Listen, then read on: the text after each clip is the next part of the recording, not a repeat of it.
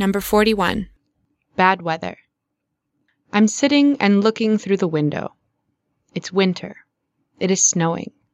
And I don't want to go out. I used to walk every day of the week when I was a girl, and I didn't care if it was raining or snowing. I just went along the streets and sang my favorite songs.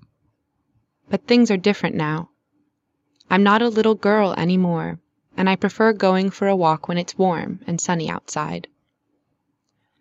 Suddenly I'm getting upset, and I put a question to myself. You can still enjoy walking when it's snowing, can't you? I'm getting up, getting dressed and going out. It's cold and windy outside, but I don't care.